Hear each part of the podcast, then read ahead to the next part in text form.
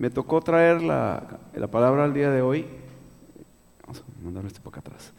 Y, vamos, a, vamos a iniciar primero poniendo esta, esta plática en las manos del Señor, que el Señor sea el que, el que hable a través de mi boca. Padre, te damos gracias en esta noche por tu presencia. Gracias Señor por, por tu favor, gracias porque nos das la oportunidad de estar en este lugar y gracias Señor por, porque sabemos que hay un propósito por el cual estamos en este lugar. Gracias Señor en el nombre de Jesús. Amén y amén. Y bien, eh, la, la, la prédica del día de hoy la, la titulé, ay me equivoqué, me equivoqué porque el botón está es conociendo, conociendo a Jesús. Sabía que me hacía falta algo aquí y era el monitor, pero voy a ver de este lado. Dije, ¿qué falta? ¿Qué falta? Conociendo a Jesús. Me enfoqué, me enfoqué en primera, en Juan, perdón, Juan capítulo 1, del 1 al 14, en donde Juan, uno de los discípulos, habla, habla, empieza a hablar sobre, sobre el principio, sobre el principio de dónde, de, el principio del principio, o sea, de dónde, desde la creación. Está muy, muy padre, muy interesante cómo Juan empieza a describir. Eh, él habla del principio de, de, todos los tiempos, cómo desde la creación del mundo Jesucristo ya estaba presente. Recordemos que Juan fue un discípulo y que vivió tiempo, vivió tres años, por lo menos tres años con, con Jesús. Él estuvo con él, lo conoció, lo escuchó, vio muchas características de Dios y él a este punto de que entendió que Jesucristo no nada más era Dios, sino que estuvo involucrado en la creación de la tierra y del universo. ¿Me van cachando? Entonces, eh, también en el libro de Juan vemos que al final del último capítulo, en el último capítulo, si ustedes recuerdan, eh, Jesucristo tiene una última aparición con ellos, que ya era la tercera. Se me hizo muy interesante, que no es el punto, pero se me hizo muy interesante cómo se, eh, se va Pedro en el último, y no es del tema, eh, pero se me hizo bien padre que en esta última parte del último capítulo, de los últimos versículos, Pedro le dice a los discípulos, ¿qué onda? Dice, ¿nos vamos a pescar? Pues vámonos, dicen. Y se van todos los discípulos, se van con, con, Pedro. Y dice que, que, no habían pescado, ¿se acuerdan? No habían pescado nada y se les aparece el Señor, pero no lo habían reconocido y le dicen, echen su red, echen su red hacia el lado, hacia un lado, ¿no? No si era el lado izquierdo. Y entonces echaron la red y dice que otra vez, dicen que, había tantos peces, había tantos peces que no, no la podían, estaba muy pesada, no se reventó la red. Sin embargo, el discípulo amado dice, le dijo a Pedro, es el Señor. Dijo, es el Señor. Y entonces no habían caído en cuenta que era Jesús. Entonces dice que Pedro se aventó al agua, se aventó al mar, porque dice que se había quitado las ropas y se aventó al mar. Y entonces yo supongo, ¿no? ya se, se, ya se, vistió y Jesús dice que estaba cocinando un pescado. Pero bueno, no es el punto. Al punto es que termina, termina, ya se recuerdan ustedes que en ese último, ese último capítulo Jesús le dice a Pedro, Jesús, Pedro me dice, ¿me amas? ¿Se acuerdan? Y otra vez, sí, Señor, tú sabes que yo te amo. Y la tercera vez, me amas. Señor, tú sabes que yo te amo. Pero termina en esta, en esta parte, en este último encuentro. Pero empieza, empieza Juan hablando sobre, sobre Jesús. Y, me, enfoqué en este tema porque ahorita ya estamos a punto de festejar el 24, 24 de diciembre, el nacimiento de Jesucristo. Y creemos nosotros, a veces nos puede, podemos tener en nuestra mente que el inicio de Jesús es el nacimiento. El, eh, el, principio de, de, todo esto es cuando el ángel se le aparece a María y le dice, oye, llena eres de gracia y, y vas, a, vas, a, vas, a dar a vas a dar a luz al, a, a, Emanuel, al, al Salvador. Y no es el principio, no es el principio de Jesús, sino, dice Juan, escribe Juan, que el principio, dice, el versículo 1, dice, en el principio era el verbo, vamos, vamos a leer hasta el 14, en el principio era el verbo, y el verbo era con Dios. Y el verbo era Dios. Y este era en el principio con Dios. Y lo vamos ahorita a desmembrar esta parte. Este era en el principio con Dios. Versículo 3, todas las cosas por Él, por Él fueron hechas. Y si vemos, trae un acento la E, que significa estamos hablando de una persona, ¿verdad? Fueron hechos por Él con acento. Fueron hechas. Y sin Él, otra vez, nada de lo que ha sido hecho fue hecho. Ok, y esto nos, nos pone en un punto donde que dicen, nada de lo que ha sido hecho fue hecho. Y vamos a seguir leyendo, dice, cuatro, en Él estaba la vida, ¿en dónde? ¿En quién? En Él, en Jesús, otra vez con acento, ¿se fijan? En Él estaba la vida y la vida era la luz de los hombres. Y el cinco, la luz en las tinieblas resplandece y las tinieblas no prevalecieron contra ella. La luz en las tinieblas resplandece y las tinieblas no resplandecieron en ella. O sea, ¿qué es, qué es más fuerte? La luz. ¿ok? Seis, hubo un hombre enviado de Dios, el cual se llamaba Juan. Este vino por testimonio para que diese testimonio de la luz, a fin de que todos creyesen en él. Entonces ya Juan ya nos trajo del principio de la creación hasta el momento del nacimiento de Jesús y junto con el, que iba a proclamar eh, la, la, venida de Jesús. Entonces está hablando de Juan. Eh, no era él, no era él la luz, sino para que diese testimonio de la luz. Estamos hablando de Juan, no era Juan la luz, sino para que diera testimonio de Jesús. En otras palabras.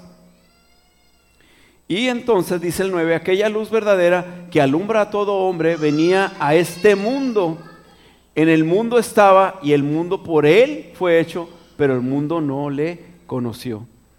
Y luego el 11, a los suyos vino y los suyos no le recibieron, mas a todos los que le recibieron, ¿a quiénes? Mas a todos los que le recibieron, a los que creen, ¿quién? ¿En dónde? En, en su nombre, les dio potestad de ser hechos hijos de Dios. Aquí hay algo bien interesante, a los que creen en su nombre y a los que le recibieron, nos da potestad de ser hijos, hechos hijos de Dios. Y vamos con la última parte, los cuales no son engendrados de sangre, ni de voluntad de carne, ni de voluntad de varón, sino de, de Dios. Y el 14, y aquel verbo fue hecho carne y habitó entre nosotros y vimos su gloria, ya está hablando Juan de, de Jesús. Y aquel verbo fue hecho carne y habitó entre nosotros y luego dice, y vimos su gloria Gloria como el del unigénito del Padre, lleno de gracia y de verdad. Entonces ya, ya eh, dio la sustancia misma, la sustancia misma de Jesús, como él, como él a través de la revelación de Dios, él, lo, está, lo está explicando como verbo, como hijo, como, como dice que vio la, toda la gloria de Dios en él. Entonces, entonces Jesucristo es una persona eterna. Por eso el, título de, la prédica es Conociendo a Jesús. ¿Quién, quién era Jesús? ¿Cómo, cómo, es, cómo, son, ¿Cómo fue su inicio? O para poderlo visualizar de esta manera. Entonces, en el principio era el verbo. Cuando pensamos en, el, en el principio, nuestra mente, nuestra mente finita nuestra mente logra captar solamente lo que, lo que conocemos de la historia, lo que, lo que hemos vivido en, desde lo mejor de nuestra niñez, y es, y, es un poquito, eh, no, no, lo podemos visualizar la eternidad con claridad, cómo, cómo fue, a lo mejor hasta antes de, haber nacido nosotros, cómo, cómo fue la, eh, cómo es la eternidad, dices, bueno, antes antes del inicio de la creación, ¿cómo, cómo inició la, eternidad? ¿Cómo es la eternidad hacia atrás? Porque la eternidad significa que no hay, no hay un tiempo. En la eternidad no hay un tiempo, no hay un principio y no hay un final. me, parece, me parece interesante cómo, ¿se acuerdan ustedes el científico, uno que estaba no, no sé si es la palabra parapléjico, eh, eh, un científico que, no se podía mover. ¿Se acuerdan el nombre de él? Hawking. Él decía, él creía, él estaba muy seguro y estaba convencido y murió convencido de que, de que la creación fue, inició a través del Big Bang. El Big Bang es a través de unas moléculas, unas partículas que viajaban a la velocidad de la luz. Y de repente dice que esas partículas chocaron entre sí y dieron, dieron, a la, dieron el inicio de la creación, el inicio del universo y que a partir de ese Big Bang, dice él, entonces dice que se empezó a expandir el universo, que hasta ahorita dice el universo se sigue expandiendo, se sigue expandiendo. Entonces él en su mente dijo no. Entonces dicen, bueno, él trataba de convencer a los que a los cristianos, dice, a ver, si ese fue el inicio del tiempo, él decía, y entonces el tiempo inició a partir de ese choque de partículas, entonces dice él estaba convencido, entonces Dios no existe, porque fue, se creó en un tiempo. Entonces él, a partir de él, de su mente finita, a pesar de ser un científico muy renombrado, el Hopkins, eh, su mente finita no lograba entender a lo mejor su mente matemática no lograba entender cómo, cómo Dios pudo haber creado el universo. Dice, pero si no había tiempo, si a partir de, si lo que nos rige a nosotros es el tiempo, entonces dice, ¿cómo es que hubo, existía Dios y creó el tiempo? O sea, no, su mente finita no lo logra entender. Entonces, nuestra mente humana eh, eh, es, es, para nuestra mente humana es difícil entender la eternidad hacia el futuro como la eternidad hacia el pasado. Sin embargo, para Dios así es. O sea, simplemente debemos entender que así es. Y dice entonces que en el, en el principio estaba Jesús. Entonces, entonces es una eternidad tanto al pasado, es una eternidad como al, al futuro. Por eso en el principio era el verbo. Y luego dice la siguiente parte, que dice, era una persona frente a Dios. O sea, el verbo estaba frente a Dios. ¿Y el verbo era con quién? Era con Dios. O sea, estaban juntos. Entonces, si Jesús era el verbo, y, y estaba, era, era con Dios. Es una afirmación absoluta y terminante, dice, es Dios. Lo que observamos aquí es la deidad de Dios, la participación absoluta y la esencia de Dios. En donde dice, y el verbo era con Dios. Creo que me faltó uno que dice, y el verbo era Dios. Pero vamos a irnos a, a esta parte. Dice, ¿qué significa verbo? Todos entendemos el verbo, si lo vemos, dice verbo, dices verbo, sustantivo. El verbo es, es, un, es, una, es, una, es una acción el verbo es una acción. Sin embargo, aquí en la Biblia lo mencionan como lo siguiente, dice, del, eh, viene del griego, logos. Dice, la palabra es, es la palabra hablada, o sea, el verbo es la palabra hablada, no nada más es una acción. Para nosotros en el español es una acción, pero en la palabra es logos, que significa es palabra hablada, es la palabra escrita, y así también la que permanece en la mente, ese es el verbo y puede equipararse, o sea, ser igual a la idea de la razón. Esto es el, ¿sí me escucha? El mensaje, comunicación, un tipo de revelación. Entonces, ¿es una comunicación o es una revelación? A eso está hablando que es el verbo. Entonces, Jesucristo era la palabra escrita, la palabra hablada, lo que se queda en nuestra mente es, la idea de la razón, es un mensaje, es una comunicación y es el, es el tipo de revelación.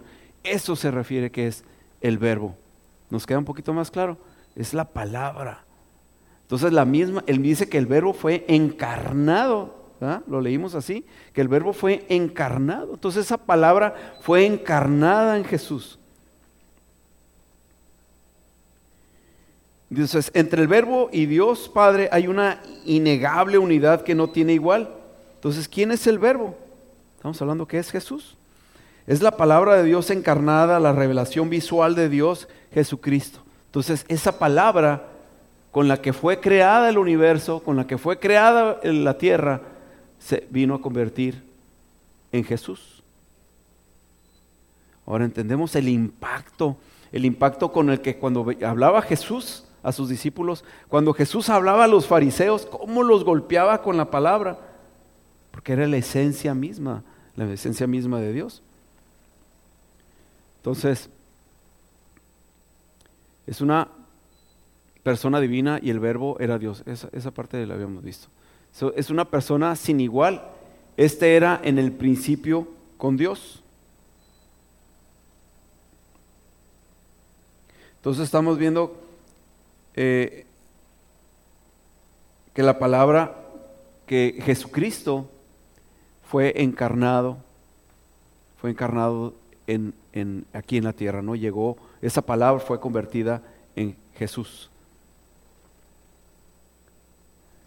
Entonces dice Juan 1.14, y aquel verbo fue hecho carne y habitó entre nosotros y vimos su gloria, gloria como de unigénito del Padre, lleno de gracia y de verdad.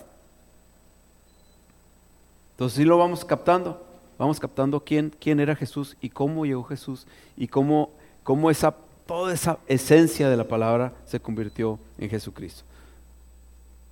Entonces vimos ahorita que Jesucristo, el, el, verbo de Dios encarnado, dice, es una persona eterna, una persona junto a Dios, una persona divina y una persona sin igual.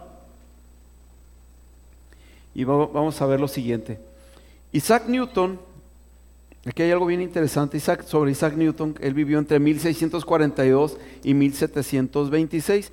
Y hay una, hay una anécdota muy curiosa sobre Isaac Newton, que era un famoso eh, científico y también creyente en Dios.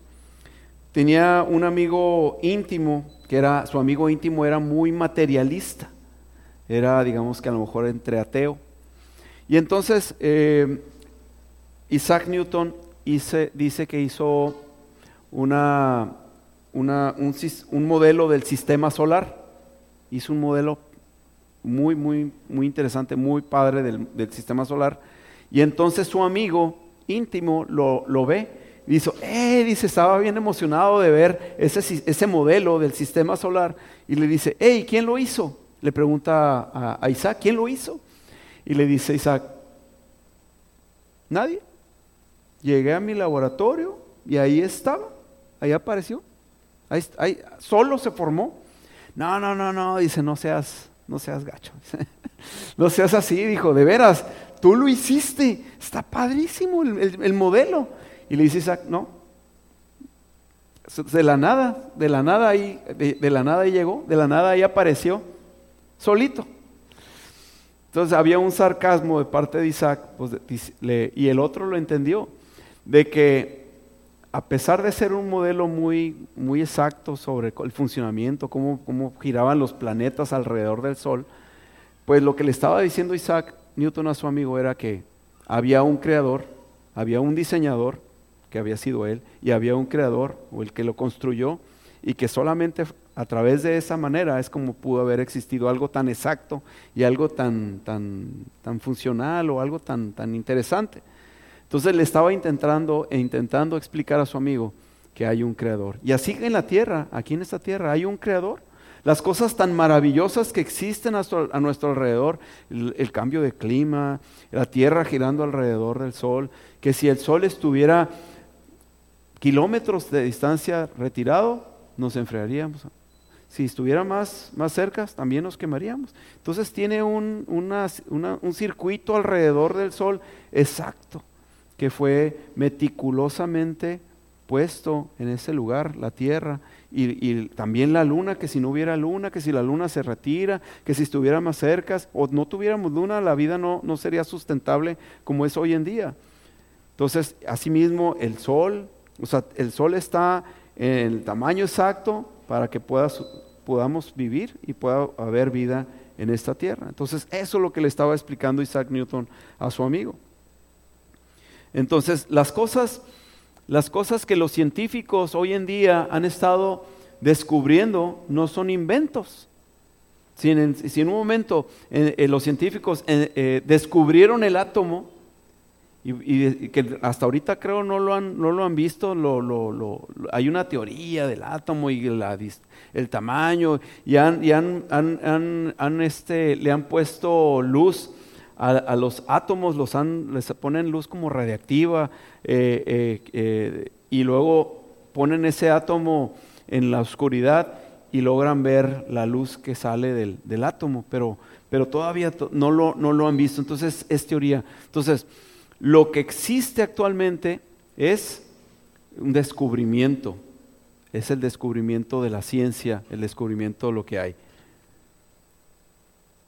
Entonces, todas las cosas por Él fueron hechas y sin Él nada de lo que ha sido hecho fue hecho. Yo recuerdo eh, mis tiempos de universidad, yo, yo no me consideraba una persona, un joven súper mega inteligente o súper sabio. Eh, yo era una persona que tenía que ponerme a estudiar, machetear, como decimos, tenía que agarrar los libros y ponerme a estudiar. Y me acuerdo cuando entré a la universidad, no, no entendía muchos conceptos, no entendía, los, no entendía mucho lo del álgebra, no entendía las matemáticas o el cálculo. Y, y conforme eh, fui avanzando en la universidad, de repente decía, ¿soy yo el único que no entiende? No puede ser. Porque todos a todos mis compañeros yo los veo que están escribiendo y participan. No puede ser, no puede ser. Me sentía bien mal. Me sentía bien mal. Me acuerdo en el primer semestre, el maestro, mi maestro de álgebra, eh, nos regañaba, nos regañaba a todos los, éramos como 50 alumnos, 60 alumnos, y luego de repente decía, a ver, dijo, ¿no entienden lo que hay aquí? A ver, levanta, dijo, no dijo levante la mano, los que no entiendan, levántense y váyanse a unas con el asesor, a la asesor, una asesoría con el psicopedagógico, ¿no? Había un compañero de quinto semestre que era el que daba, daba clases o, o explicaba, y entonces nos, como nos regañó, y yo dije, no quiero que me vaya, me vaya a pasar al pizarrón. Órale, dijo, levántense. Y nos levantamos medio salón. nos fuimos al psicopedagógico y me daba un montón de vergüenza. Me daba un montón de vergüenza de no entender. Dije, no puede ser, dijo, no puede ser, no, no, no puede ser que tenga que ponerme, alguien me tenga que explicar. Entonces tuve que comprar libros, tuve que comprar los libros para poder entender. Entonces cuando estaba, eh, cuando me quería poner a estudiar, y quería entender más bien, quería entender el tema. Yo me acuerdo que doblaba rodilla y le pedía a Dios, Señor, ayúdame a entender tu creación. En, la, en electrónica, en matemáticas y en cálculo, me, me arrodillaba y le decía, Señor, de veras, ayúdame a entender tu creación. Y ya me iba más relajado, me iba al escritorio, abría los libros y ya me ponía a leer ya le entendí, Señor. ya le entendí. Gracias, Señor. Gracias.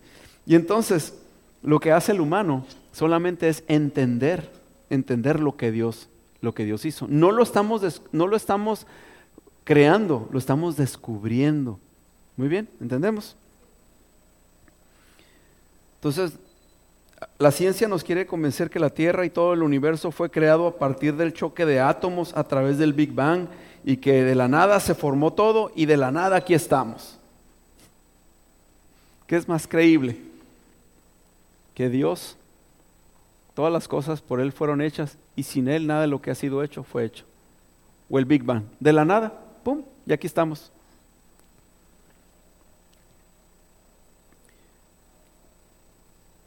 Dice Colosenses 1, 16 al 17, porque en Él fueron creadas todas las cosas las que hay en los cielos y las que hay en la tierra, visibles e invisibles, sean tronos, sean dominios, sean principados, sean potestades, todo, ¿qué? Todo, todo fue creado por medio de Él y para Él. Todo, todo, lo, todo fue creado para Él y por medio para Él. Ah, me, brinqué algo. Y en Él, y, y Él, perdón, es antes de todas las cosas y todas las cosas en Él subsisten. Y otra vez volvemos a, entrar al tema. Y en Él, eh, en Él es antes de todas las cosas, o sea, antes. y todas las cosas en Él subsisten. Entonces, subsistimos por Jesucristo, porque Él así lo estableció. Y, él nos, y somos creación de Él y para Él, dice. Entonces, Él es la fuente de la vida. Dice, en, eh, y la vida, dice, en él estaba la vida. Cuatro. El verbo no solo es el creador del universo material, sino también la fuente de vida con toda la profundidad y el misterio que encierra esa declaración. La vida que disfrutamos la debemos a Jesucristo. Un hecho que nos llama la atención es que la humanidad siempre ha estado en la búsqueda de la fuente de la juventud. Sin embargo, Cristo es esa fuente, pues aquí en la tierra la persona puede volver a, vivir, puede cambiar, rejuvenecer y encontrarle el significado a la vida. Entonces, Jesucristo es la fuente de vida. Dice, he aquí los que están en Cristo, nueva criatura son, y las cosas viejas pasaron, aquí todas todas son hechas nuevas. Entonces, a través de Jesucristo tenemos una vida, una vida nueva y una vida eterna también. Dice el 4, y la vida era la luz de los hombres. Esta luz tiene que ver con la vida que Cristo ofrece, dice Lucas 1.79, déjame ver si lo puse aquí, para llenar de luz a los que viven en oscuridad y sombra de muerte, para guiar nuestros pasos por caminos de paz. Entonces, pregunta, ¿cómo busca la luz el hombre hoy en día? ¿Cómo busca, cómo busca el hombre la verdad hoy en día? ¿Cómo la busca el hombre? En la escuela, está bien, pero también busca, busca una verdad a través de la filosofía, a través de la filosofía de los hombres. Eh, busca una verdad a través de, de la discusión, a través de, en, los, en, los, debates que hay de repente entre hombres. Entonces buscan, buscan esa, esa verdad. Entonces la victoria de la luz, dice la, versículo 5, la luz en las tinieblas resplandece y las tinieblas no prevalecieron contra ella. El hombre no, no quiere admitir que él forma parte de la oscuridad en que se halla el mundo. Dice 2 Corintios 4:4. Para esos incrédulos cuya mente está de, tal manera cegada por el Dios de este mundo, con de chica, que ya no son capaces de distinguir el resplandor del glorioso mensaje evangélico de Cristo, que es imagen de Dios. Entonces la humanidad moderna se encuentra en tinieblas moral y espiritualmente, pues vive fuera del contacto con la luz. no tiene ese acercamiento con Jesús.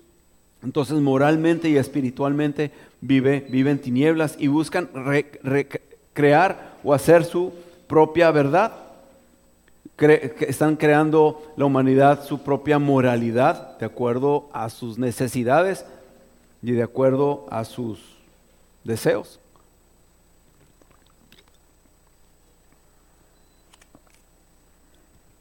Decía ¿No se acuerdan? Bueno, un hecho, un hecho irrefutable, dice, la luz del mundo siempre vence a la oscuridad y las tinieblas. Entonces los contrincantes aquí es, es Jesucristo y Satanás. Tenemos un contrincante. ¿Quién es el vencedor? Pues fue Jesús. Decía, decía, comentaba Hugo Traviño, que si hubiera, estuviéramos en una oscuridad completa y encendiéramos una pequeña luz, que fuera una pequeña luz, esa luz la podrían ver a mucha distancia. Pero es importante que esa luz esté encendida y que los demás la puedan ver. Entonces dice eh, versículo 14, ustedes son como una luz que ilumina a todos, hablando Jesucristo. Son como una ciudad construida en la parte más alta de un cerro y que todos pueden ver. Nadie enciende una lámpara para meterla debajo de un cajón. Todo lo contrario, la pone en un lugar alto para que alumbre a todos los que están en la casa. Entonces, si tú y yo conocemos el Evangelio, si tú y yo conocemos la palabra, es importante que resplandezcamos donde quiera que estemos. Y es, yo creo que es bien importante. A veces, a veces se pareciera que se presta, de repente está la conversación entre, entre los compañeros de trabajo y alguien ya saca ahí una palabra en doble sentido y dices, oye, aquí yo puedo participar. No, y luego viene la reflexión, dice, no, no me toca, no me toca a mí. O de repente hay un comentario para que se, para que se, para que se diverge o se transgiverse la conversación. Y luego dicen, no, no me toca a mí, me toca a mí me toca a mí ser la, luz, me toca a mí ser la verdad, me toca a mí ser un participativo, pero para que la luz resplandezca. Entonces de repente si alguien trae una necesidad, alguien ocupa oración o alguien, ocupa una palabra, de, una palabra que le, le, ayude a superar el problema, ahí es donde nos toca a nosotros resplandecer. Si hay alguien enfermo y Dios te dice, ora por él, pues órale. Ahora sí que órale, ¿verdad? Y tenemos que entrar en el quite, eh, tener un oído sensible a la voz de Dios para poder resplandecer en donde estamos. Si, si estamos en convivencia en, en, la casa, tenemos que ser de, luz, tenemos que ser luz en, en, nuestro, en nuestro hogar como padres o como madres, tenemos que ser luz con, con nuestros hijos. De repente eh, nos toca, me toca ver que mis hijos empiezan a pelear o de repente llega el Alex, papá, el Dani me dijo así, ¿no? O de repente dice el Dani, papá, el Alex me dijo esta palabra, no una grosería, grosería, pero una palabra que hiere, ¿no? Me dijo estúpido. no, no puede ser. A ver, ven para acá, ven Daniel o ven Alejandro. A ver, ¿tú me has escuchado alguna vez que he usado esa palabra? ¿Alguna vez me has escuchado? No. De veras, piensa, ¿alguna vez, me, ¿alguna vez me has escuchado? No, nunca. ¿Y por qué tú sí la vas a usar? ¿Por qué tú sí la usaste con tu hermano? No lo vuelvas a usar. Y me, encanta, me encanta ver que con el paso del tiempo, con, tenemos que ver la manera de, educarlos, de, de, corregirlos. Y de repente, ya no vuelvo a escuchar. Ya no vuelvo a escuchar una queja de su hermano porque el otro ya lo usó. Claro, la va a cambiar por otra. Pero ya esa ya no la usó. Pero es también, digo, tiene mucho que ver eh, los, compañeros que tiene a veces alrededor en su escuela, tiene mucho que ver a veces lo que ellos ven en, en, la televisión, tiene mucho que ver la comunicación que tienen a través de las redes sociales, tiene mucho que ver y nos toca a nosotros corregir, nos toca a nosotros eh, que ser ejemplos para ellos, ser luz y que ellos puedan ver. A veces los pleitos entre, entre esposos, a veces como que se pone complicado, dice, bueno, pero si ella me hace eso, ¿por qué yo no? Pero tenemos que ser ejemplos, tenemos que ser ejemplos, ser apacibles, tenemos que ser pacientes y siempre actuar con amor. ¿Cuántos dicen amén? Amén. Amén. Entonces, dice, de la misma manera, la conducta de ustedes debe de ser como como una luz que ilumine y muestre cómo se obedece a Dios. Entonces es en obediencia a Dios. Hagan buenas acciones. ¿Cómo? Buenas acciones. Así los demás, ¿qué? Los verán, las verán, perdón, y alabarán a quién? A Dios, el Padre de ustedes que está en el cielo. Entonces las acciones buenas que nosotros hagamos con la gente que está a nuestro alrededor. Sí, por ejemplo, por ejemplo, para Alex, para Alex, por ejemplo, un gesto de amor, un gesto de buen papá para él es, por ejemplo, yo les tengo restringidas las aplicaciones en sus dispositivos electrónicos. Ellos no pueden llegar a agarrar el dispositivo y, ah, voy a instalar este y voy a instalar este. Ellos no pueden estar instalando aplicaciones en su celular. Entonces, cuando ellos quieren instalar algo, a mí me llega una alerta. Alex quiere instalar la aplicación. ¿Aceptas? No. Entonces llega Alex, papá, llega, llega con, su, con su tableta, su aparato, ¿no? su iPad. Dice, papá, fíjate que quiero instalar esta. A ver, se la superviso, eh, ok, ok, ok, solicitar aprobación.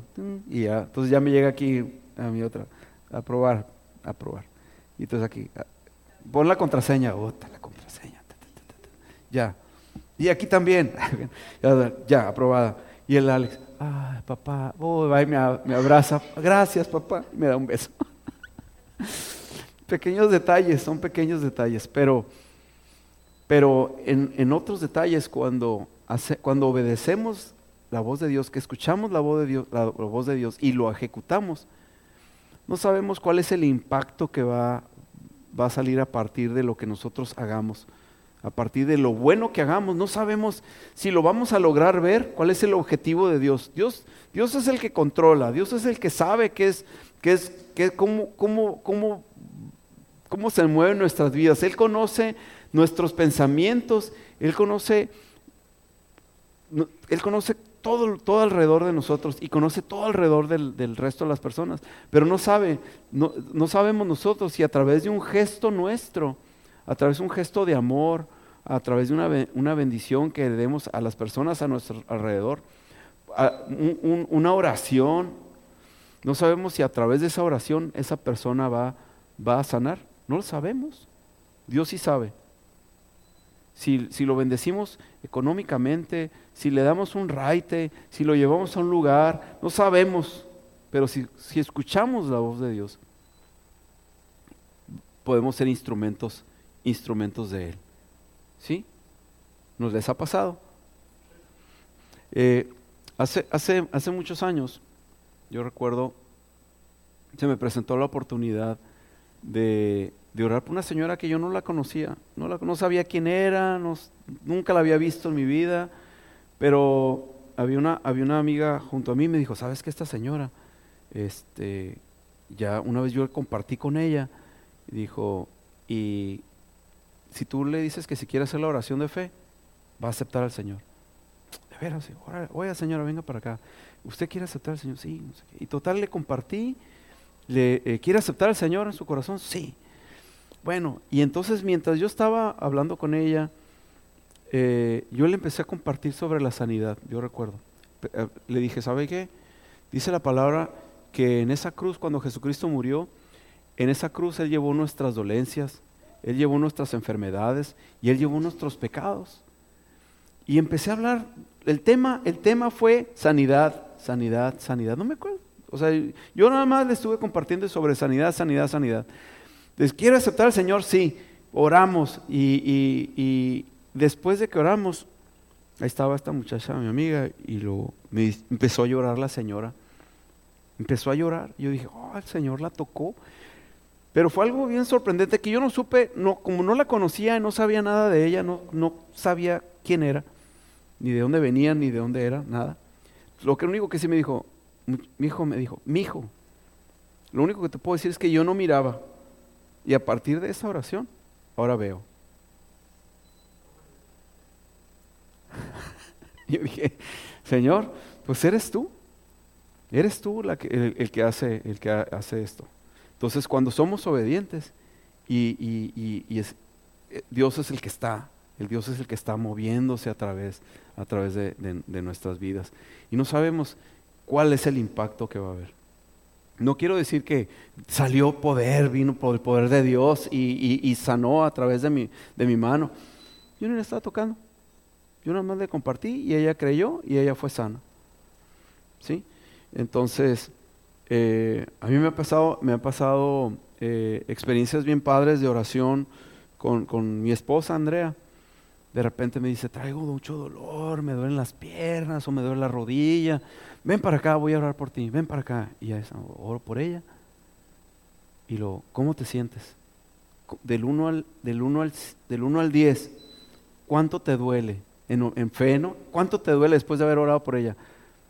5, 4, 2, Ya no me duele nada wow, wow, wow, no cabe duda, es Dios el que, el que se mueve. Entonces cuando oramos por las personas, pues Dios sabe por qué, Dios sabe por qué y Él es el que, es el que actúa. Entonces, pero es la palabra, es la palabra la que se mueve, no es la oración, sí, es la palabra, sí, tiene que ver porque en, la oración hay palabras y si estamos orando y si hay palabra del Señor, eso es lo que está, es lo que está haciendo. Y sabemos que la palabra no vuelve vacía.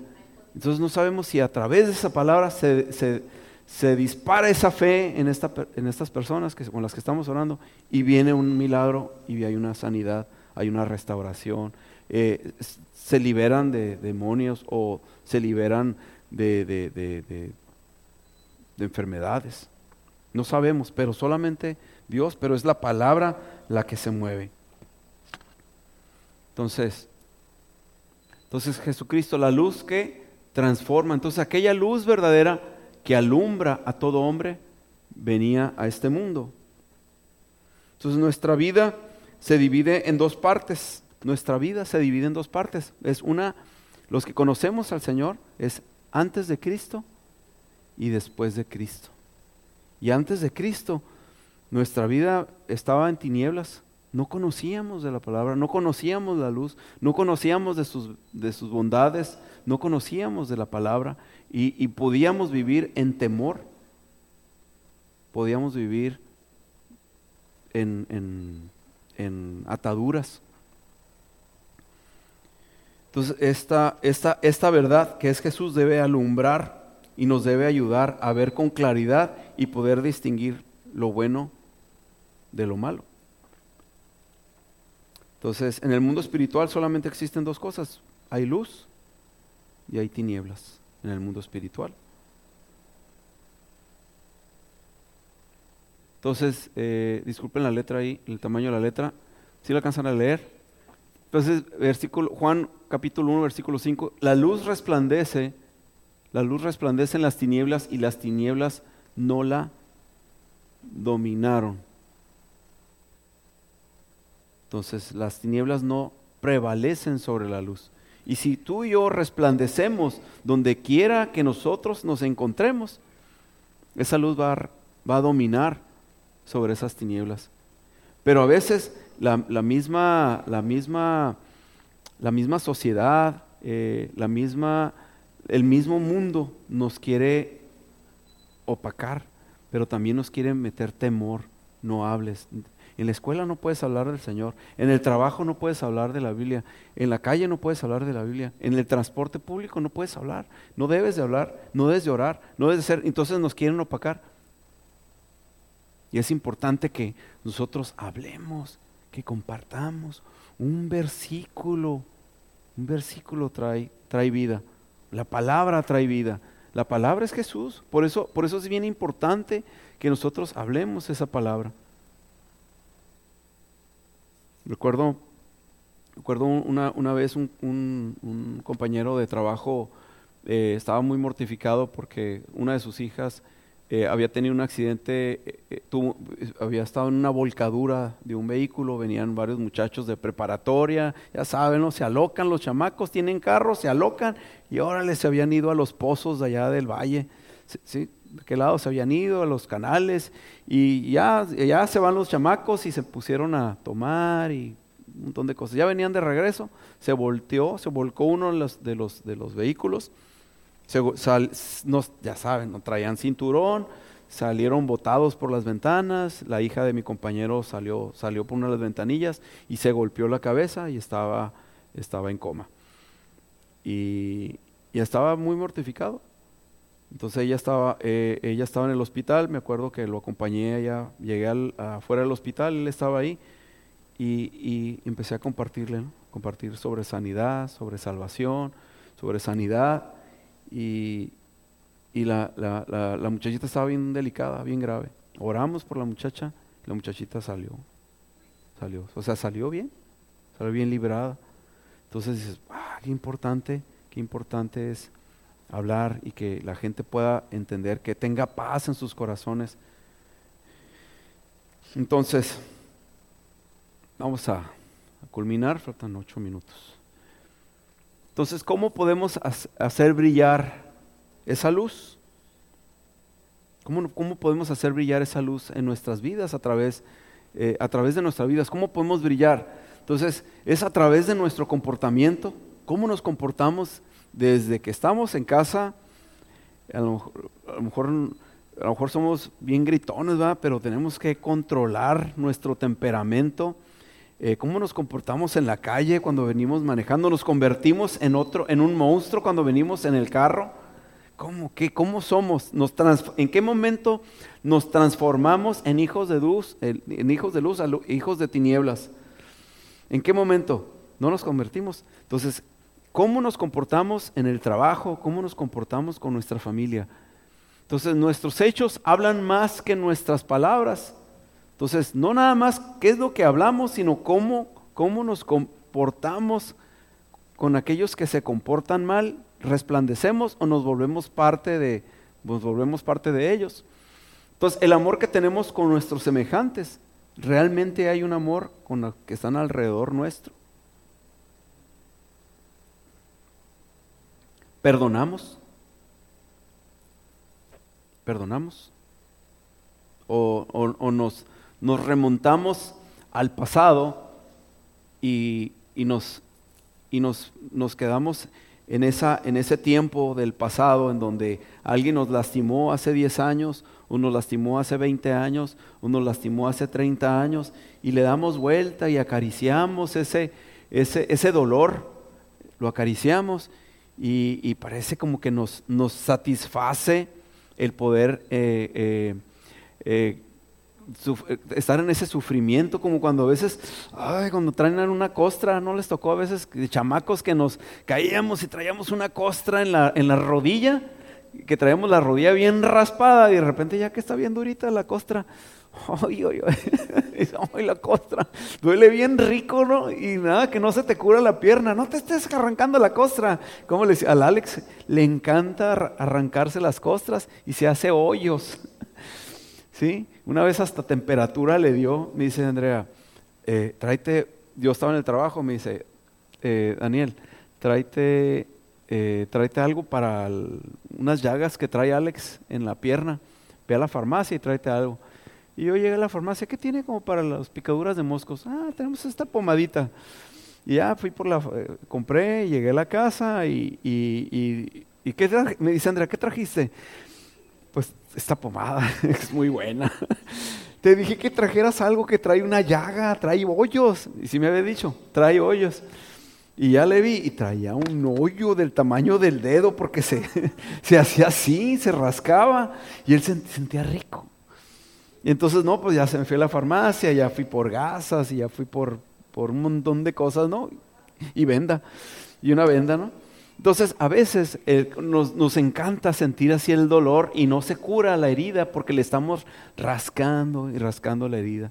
Entonces, por eso, el perdón se, lee bien fácil, perdón, en dos sílabas, pero es bien complicado, la verdad, perdonar a alguien que nos lastimó. Si eh, es todo un proceso, por ejemplo, alguien, alguien que fue una mujer o un hombre que fue violado, es bien complicado que esta persona, la única manera que tiene para poder ser sanado y poder salir hacia adelante es perdonar. O al asesino, o a un violador, a alguien que nos hizo daño físicamente o sentimentalmente, a los, ahora con los bullings, si no perdonamos, ahí vamos a estar. Entonces, otra manera de, de, brillar es el pagar nuestras deudas y requerimientos. ¿Cómo brillamos cuando al momento de pagar o nos hacemos o calentamos el dinero en la cartera? Sí, esto, esto que tengo lo tengo que pagar, pero uh, mejor, mejor luego. ¿ah? ¿Y, y cómo, cómo resplandecemos ante las deudas que tenemos? O el actuar correctamente y no como y no como oportunistas. Esa es la oportunidad de mi vida y la voy a, no la voy a desaprovechar, aunque, le, aunque haga daño alrededor. Entonces es importante también eh, brillar.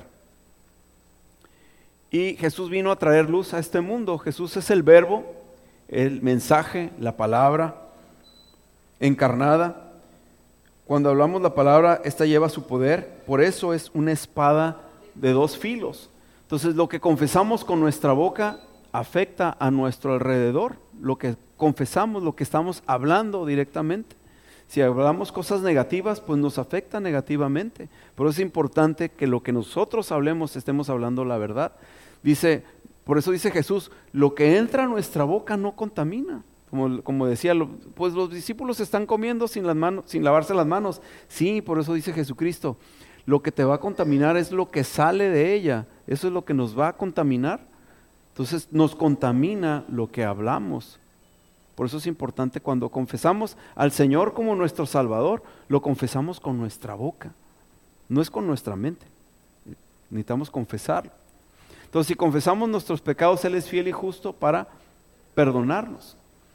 Entonces dice que la palabra no vuelve vacía.